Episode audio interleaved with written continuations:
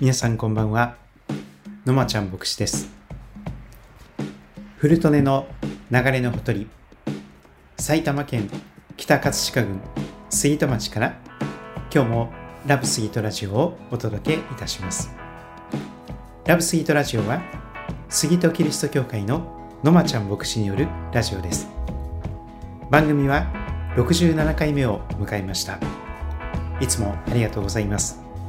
これからもよろしくお願いいたします。主に杉戸町に関すること、聖書に関することを話しております。杉戸町と宮代町を愛するラジオです。聞いてくださる方、お便りをくださる方、応援してくださる方、また宣伝してくださる方、ゲストなど募集しております。どうぞよろしくお願いいたします。今日は10月29日、いよいよ10月最後の週を迎えておりますが、皆さんいかがお過ごしでしょうか。木曜日の夜ですね、えー、今日の杉戸町、えー、心地の良い晴れが与えられました。最高気温は22度ぐらい、えー、かなり暑い日差しの中で、え少し風が強い時もありましたが、えとってもすがすがしい一日が、え遅れました。杉戸町のホームページを見ますと、新型コロナウイルス感染症の影響で、11月3日に毎年予定されている杉戸町産業祭が今年は開催を中止しますというアナウンスがありました。あの、アグリパーク夢スイートというところ皆さんご存知でしょうか。えー、広域農道ですね。えー、吉川の方からずっと続いて去っての方に向かっていく農道があるんですけれども、その農道の途中に杉田町の中にですね、アグリパーク、アグリパーク夢杉戸というところがあります。いろいろな地元の、えー、作物などを販売しております。ぜひお立ち寄りくださればと思っておりますが、ね、ただ産業祭はお休みになりますということでありました。いろいろな仕事の中でですね、たくさんの利益を上げているそのようなところもありますが大幅な赤字を抱えている人たちもいらっしゃいます。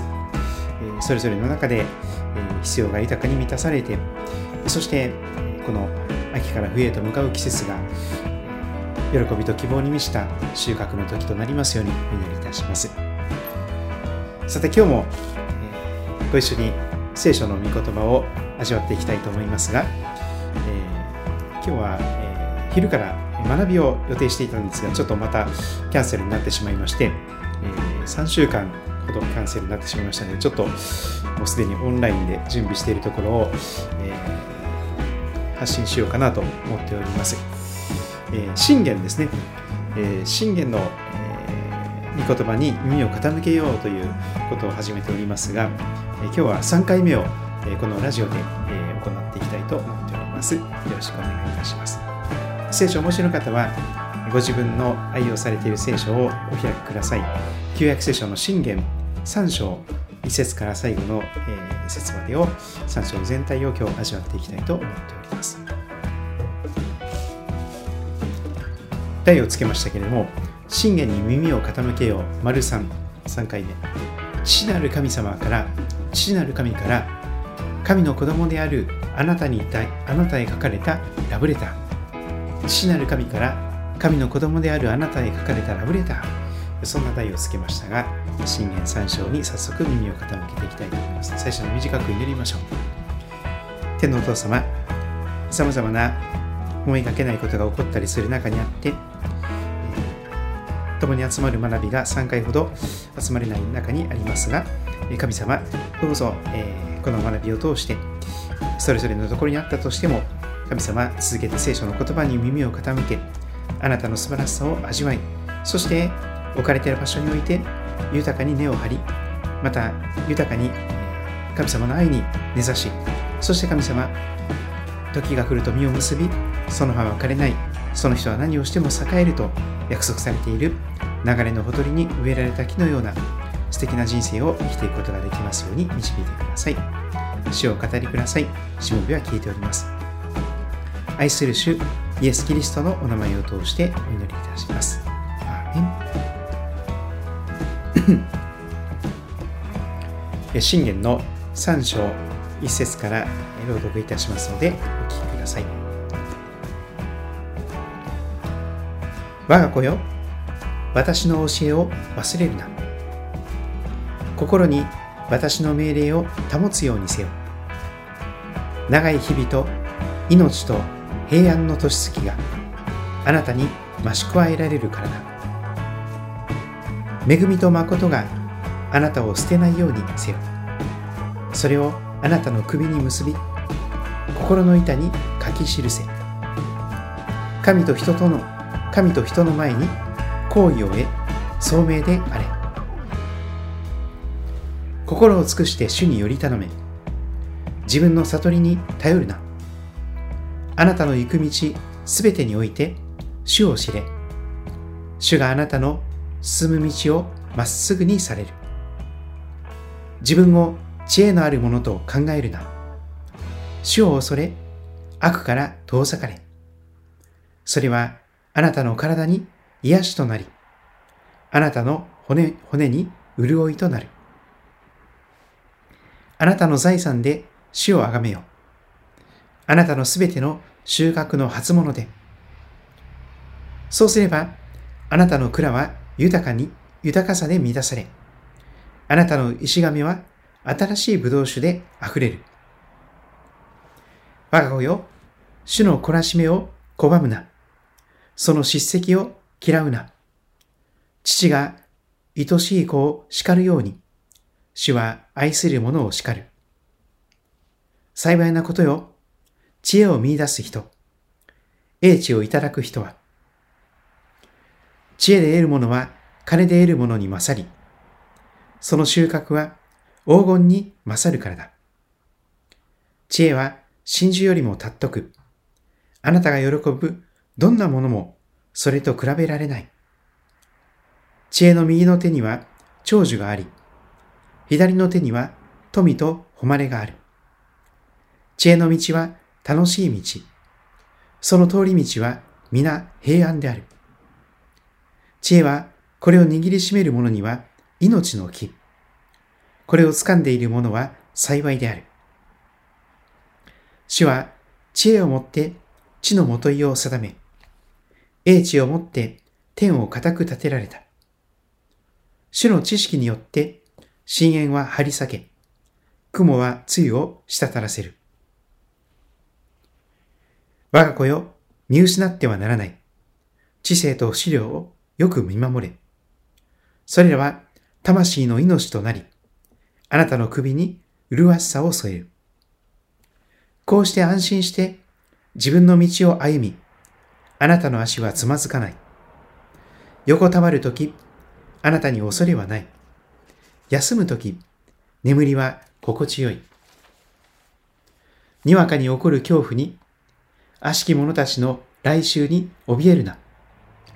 主があなたの頼みであり、足が罠にかからないように守ってくださるから。あなたの手に善を行う力があるとき、受けるべきものにそれを控えてはならない。あなたに物があるとき、隣人に向かって帰ってまた来なさい。明日あげようと言うな。隣人があなたのそばで安心して住んでいるとき、その人に悪を企むな。あなたに悪い仕打ちをしていないのなら、理由もなく人と争うな。暴虐を行う者を羨むな。彼の道をどれ一つ選ぶな。主は曲がった者を忌み嫌い、すぐな人と親しくされるからだ。悪しき者の家には主の呪いがある。正しい人の住まいは主が祝福される。あざける者を主はあざけり、へりくらった者には恵みを与えられる。知恵のある者は誉れを受け継ぎ、愚かな者は知食を高く上げる、掲げる。聖書の箇所は以上になっております。この信玄の3章のポイントは、こんな風にまとめていくことができるかと思います。信玄3章は、父なる神から神の子供であるあなたへ書かれたラブレターです。特に5節から6節にはそのエッセンスがあります。もう一度読みますが、心を尽くして主により頼め。自分の悟りに頼るな。あなたの行く道すべてにおいて主を知れ。主があなたの進む道をまっすぐにされる。その言葉を中心的に見ていきたいと思います。この3章全体を気象点結で4つの部分に分けます。まず木の部分は1節から10節として分けます。もう一度意味いたします。我が子よ、私の教えを忘れるな。心に私の命令を保つようにせよ。長い日々と命と平安の年月があなたに増し加えられるからだ。そのように記されていきます。まず親しい呼びかけがありますね。我が子よという呼びかけです。父なる神様から神の子供であるあなたに対して親しい我が子よ、我が愛する子よ、息子よ、娘よと語りかけておられます。そして私の教えを忘れるなと記されていきます。神様の教えを忘れないでねというのです。そして心に私の命令を保つようにせよというのです。神様の教えを忘れずに、心に神様の命令を保つようにするならば、長い日々や命の命と平安の年月が増し加わると約束されております。そして、五節心を尽くして主により頼め。自分の悟りに頼るな。どうしても私たちは自分自身により頼んでしまうでしょう。自分の力とか、自分の能力とか、自分の経験とか、自分の勘。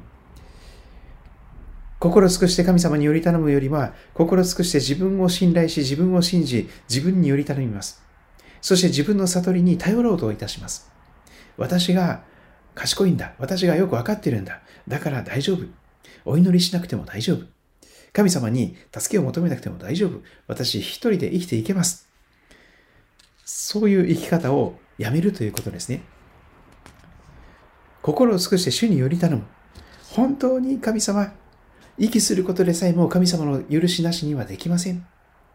神様が心臓を動かしてくださり、神様が寝ている間も呼吸を止めないようにしてくださり、生かされています。私はあなたがなくして生きていけませんから、どうか神様私を今日も助けて導いてくださいと、心尽くして、しっかりと主にへばりついていくと言いましょうか。より頼んでいく。ひっついていく。そして決して自分の悟りに頼らない。神様が私の一番良いと思う考えよりもはるかに高い。天地を作られた神様、全知全能の神様のその悟りに頼っていくことがこのちっぽけな、えー、頭に頼るよりもはるかに最善であります。自分はそんなに賢くないということを素直に認めて、そして天地を作られた、その全知全能の方の悟りに頼っていく。そのことが進められています。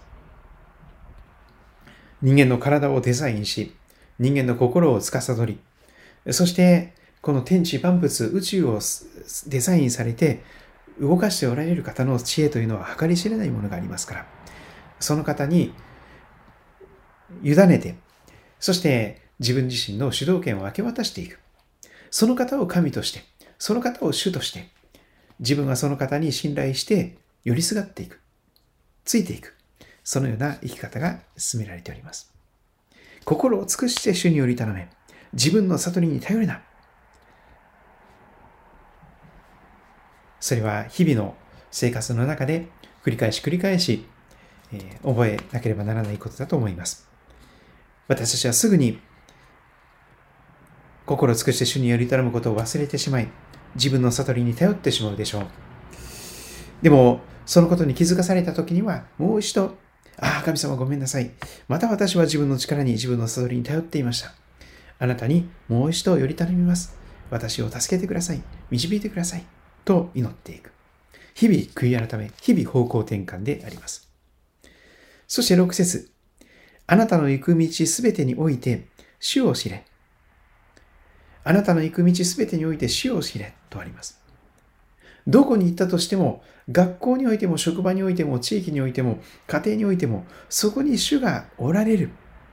そこに自分を置いてくださっているのが主なんだ。ここに居場所がないと思っていても、やはりあなたを雇ってくれる職場があったり、あなたを受け入れてくれる人がいたりするわけですね。そこにおいて、その背後に神様の御手がある。あなたの行く道すべてにおいて、見えざる神の御手があって、神様が私をここに置いてくださっている。神様が今私をここに置いてくださっている。そのことを知る必要があります。そして、そうするならば、主があなたの進む道をまっすぐにされると記されています。いろんな紆余曲折がありますが、主がまっすぐにしてくださるならば、全部が赤信号から青信号に変わっていくでしょう。トントン拍子というかですね、行くところ行くところ止まる必要がなくてずっとまっすぐ進んでいくことができる。そのような人生は素敵な人生ではないでしょうか。逆に紆余曲折でこっちに行ってもダメ、あっちに行ってもダメ、また赤信号、また行き止まり、そんな連続であればですね、生きる気力がなくなっていくでしょう。その秘訣は、心を尽くして主により頼む。自分の悟りに頼らない。あなたの行く道すべてにおいて主を知る。主があなたの進む道をまっすぐにされる。神様が私にとってベストウェイ、一番最善の道をご存知なんだ。だから神様のナビゲーションに任せて、自分はその神様の御声に聞き従っていく。オベイしていく。それこそが素晴らしい人生の秘訣であります。皆さんは車はドライブされることがあるでしょうか？私、ドライブがとても好きなんですけども、まあ、乗り物が好きなんですけども、まあ、バイクは今自粛中ですから、車にもっぱら乗っております。自転車にも時々乗ります。えー、車は道なりにしか進めません。自転車も同じです。バイクもそうでしょう。人もそうです。人生において、道なりにしか結局進めないわけですね。道なき道を行くなんて言ってもですね、それはもう、かき分けかき分けしても無理ですから、すぐに道のある場所に戻るしかありません。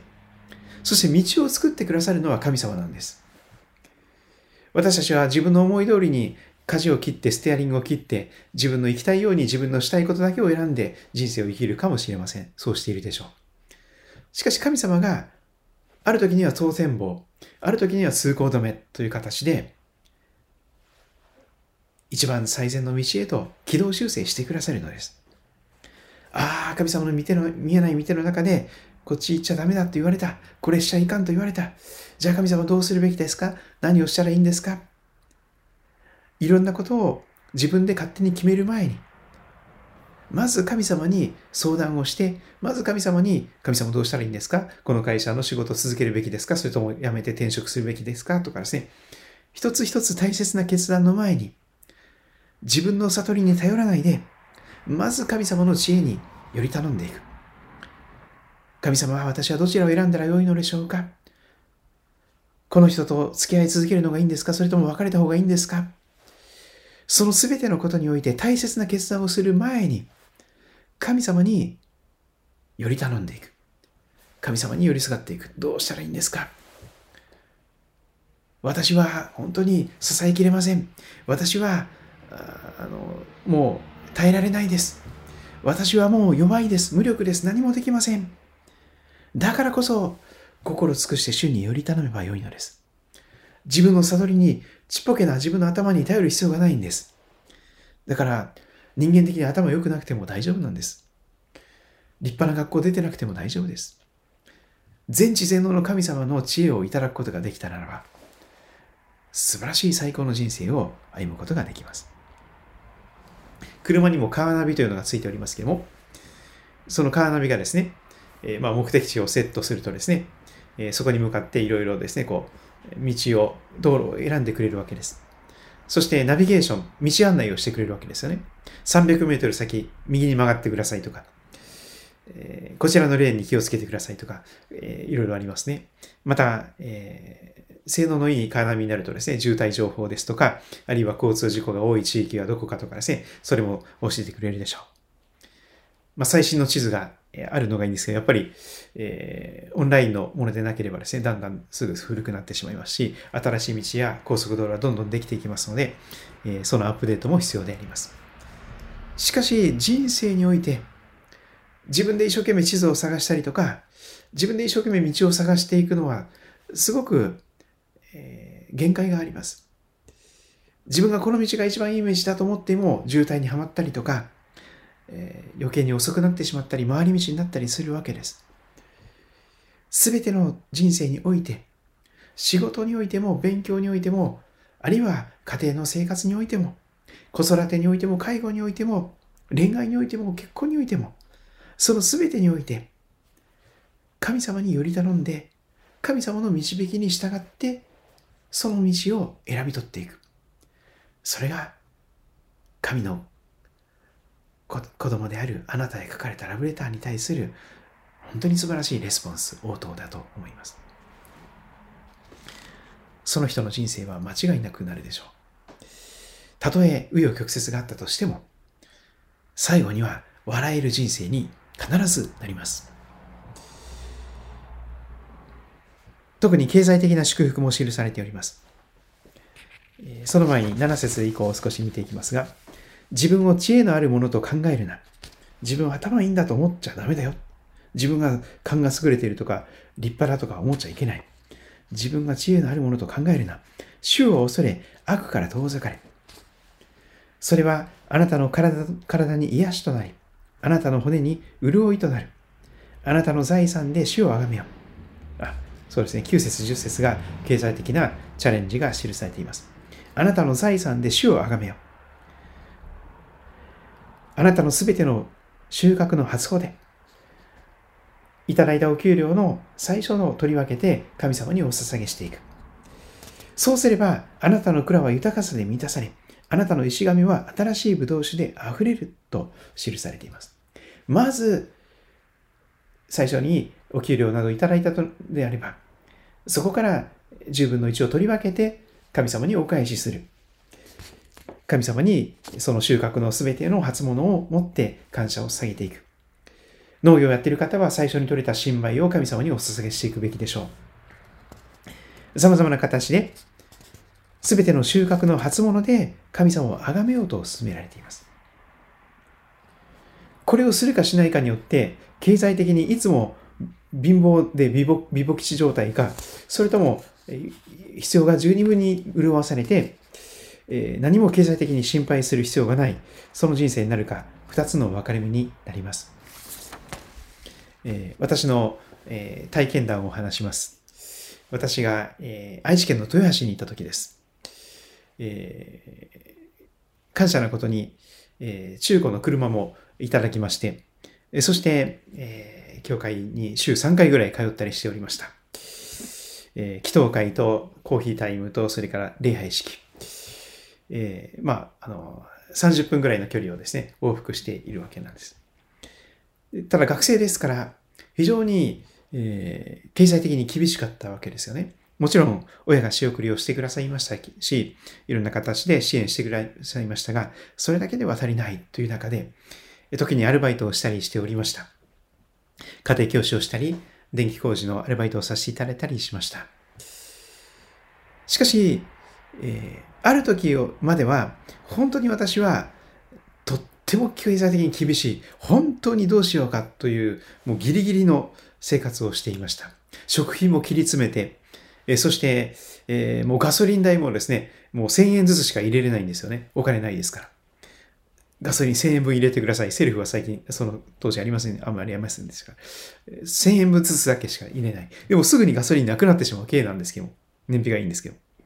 それで何度もガス欠になってしまったんですよね。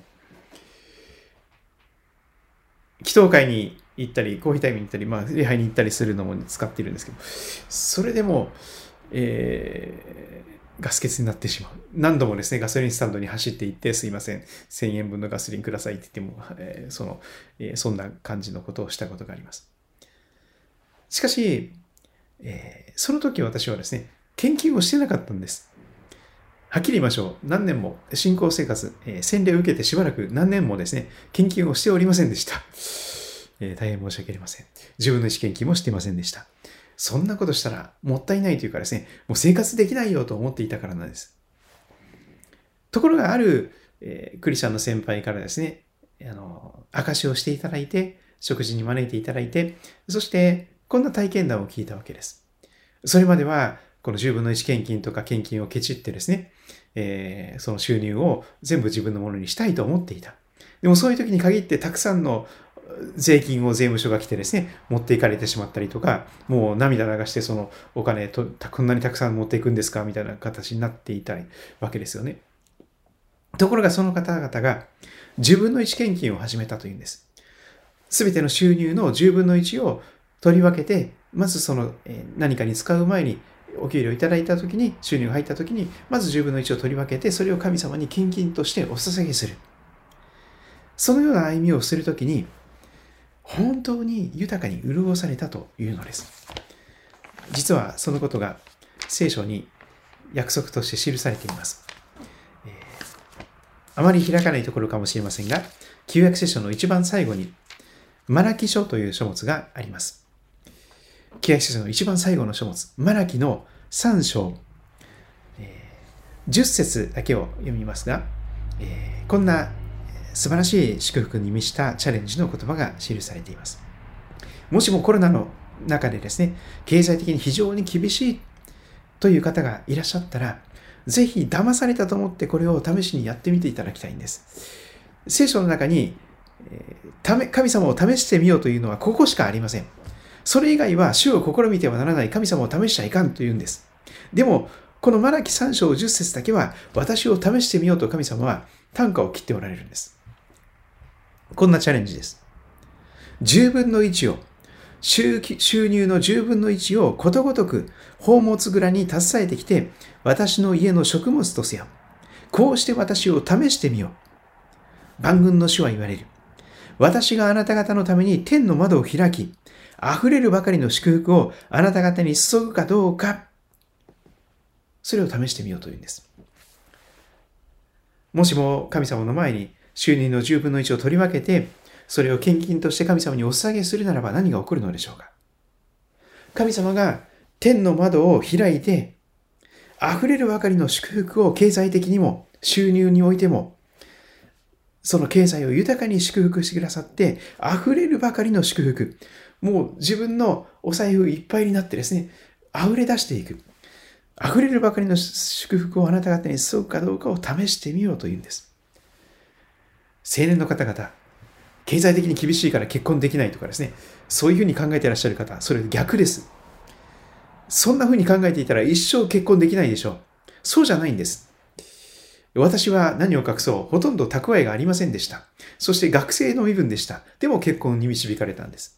そして、二人で豊かに美味しいものを食べて、えー、毎食毎食必要が備えられて、日ごとの糧をいただいて、またもったいないほどにたくさんいただいて、その歩みが続けられております。でもその歩みが始まったのは、これを始めたからなんです。そのクリスチャンの先輩も、自分の一献金をしていない時には、とっても大変な厳しい状況がずっと続いていたけれども、でも自分の一献金を試してごらんと言われて、本当に騙されたと思って試しに10分の1献金を捧げてみた。きっちりお給料の中の10分の1を取り分けて献金をした。その時から本当に思いがけない形で仕事が祝福されて、たくさん仕事が与えられるようになったり、また様々な形でその仕事が途切れることなく、絶え間なく与えられていく。そのような奇跡のような歩みが、そして神様が今も生きておられるんだ。神様の生きて働かれる見業を経済的なその収入を通して実体験することができる。そうです。私も何を隠そう。ビフォーアフター。自分の位置研究をする前の私は、ガソリン1000円ずつしか入れないビボ基地で、そしてそそれでもガスガス欠に何度も何度もガス欠になって、車を、えー、まあ大変なことになっていました。でも、それは神様からの、えー、警告だったと思うんですよね。えー、10分の1献金をしないというのは神様のものを盗むことなんだよ。私を試してごらん。そしたら私は溢れるほどにあなたの経済事情を、懐事情を豊かに祝福するから。私本当に騙されたと思ってそれをやりやり始めました。そうしたらですね、まああの、そんなご利益的なことを言うなという人がいるかもしれませんが、でもやっぱり私の財布はですね、その時からあのいつも満たされているんです。嘘ではありません。進学生であって、本当に、えー、様々な形で、えー、お金が必要となりました。えー、進学校のための、えー、教科書ってすごい高いんですよ。もう何千円とかですね、何万円単位のもうお金がどんどん必要になります。でもその全てが豊かに満たされていきました。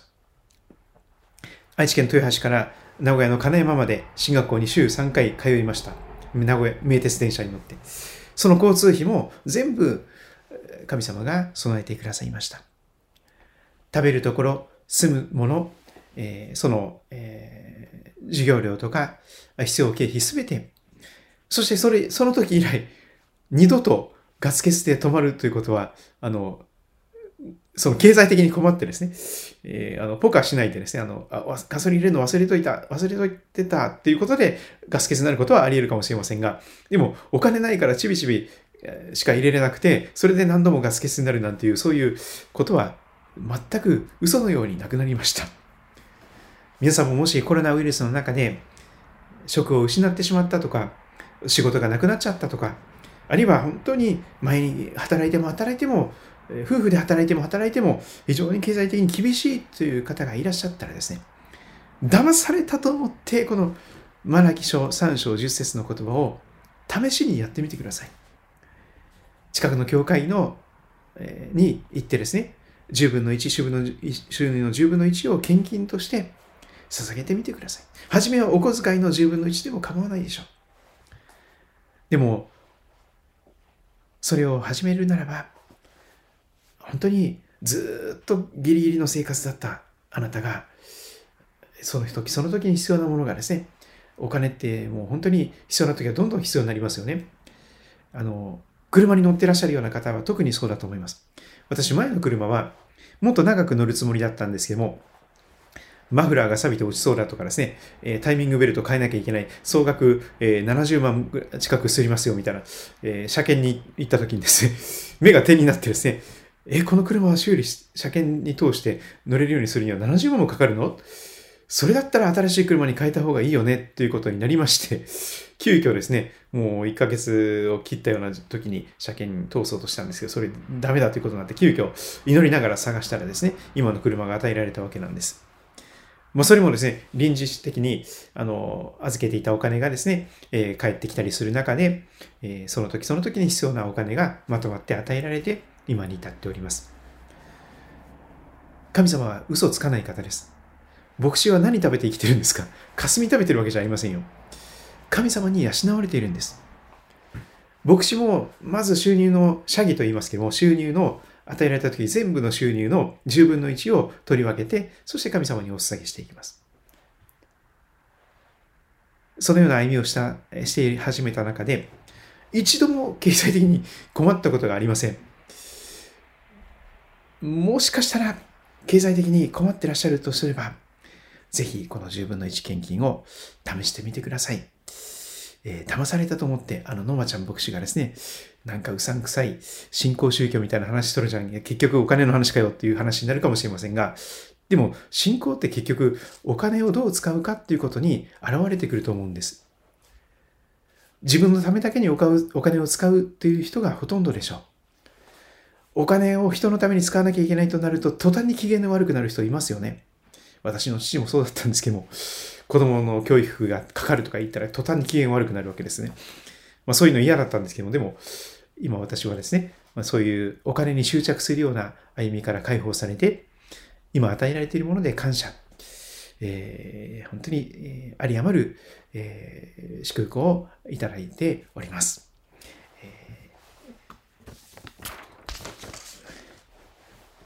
聖書は父なる神様から神様の子供であるあなたに書かれたラブレターであります。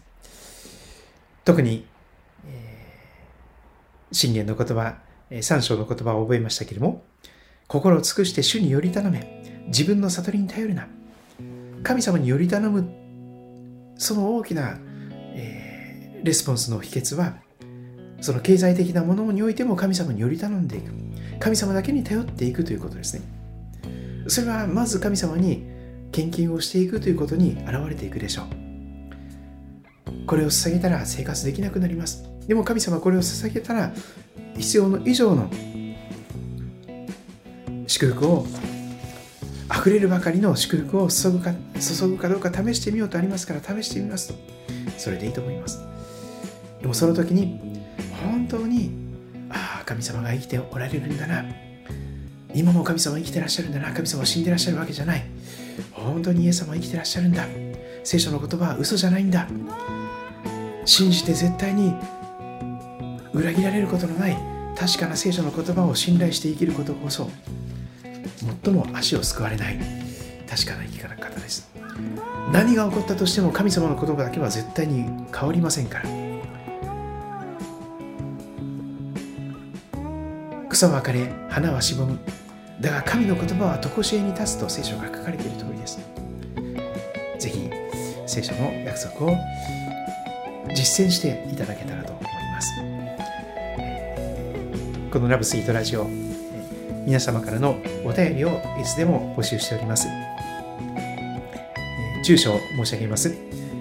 郵便番号345-0025郵便番号345-0025埼玉県北葛飾郡杉戸町政治1-1-30埼玉県北葛飾郡杉戸町政治1-1-30この住所までぜひお便り、お手紙、おはがきお待ちしております。えー、匿名でも結構です。また番組番組でも紹介してもいいよという内容がありましたら、その旨を、そのないことを書き添えてくださいますと、ぜひ番組で紹介させていただきたいと思います。番組では絶対に紹介しないでくださいという方は、そのことを書いてくださると、えー、絶対に紹介しませんので、安心してお送りください。えー、今日も見てくださり、聞いてくださってありがとうございました。